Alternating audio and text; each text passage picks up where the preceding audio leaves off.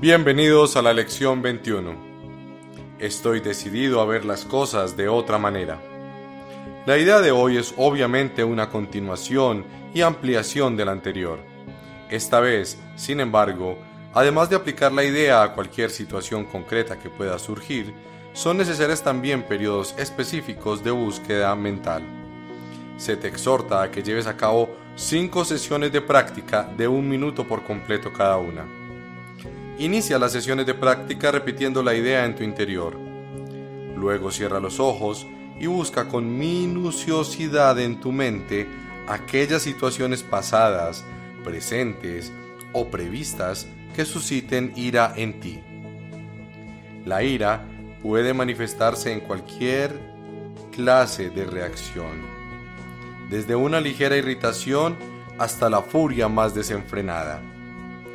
El grado de intensidad de la emoción experimentada es irrelevante. Te irás dando cuenta cada vez más de que una leve punzada de molestia no es otra cosa que un velo que cubre una intensa furia.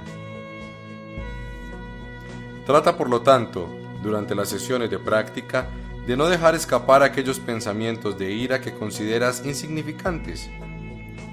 Recuerda que no reconoces realmente qué es lo que suscita ira en ti y nada de lo que puedes creer al respecto tiene significado alguno.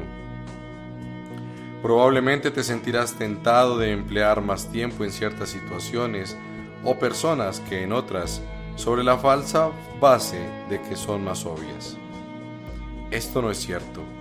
Es meramente un ejemplo de la creencia de que ciertas formas de ataque están más justificadas que otras. Al escudriñar tu mente, en busca de todas las formas en que se presentan los pensamientos de ataque, mantén cada uno de ellos presente mientras te dices a ti mismo, estoy decidido a ver a de otra manera. Estoy decidido a ver de otra manera. Trata de ser tan específico como te sea posible. Puede, por ejemplo, que concentres tu ira en una característica determinada de alguna persona en particular, creyendo que la ira se limita a este aspecto. Si tu percepción sufre de esa forma de distorsión, di, estoy decidido a ver de, de otra manera.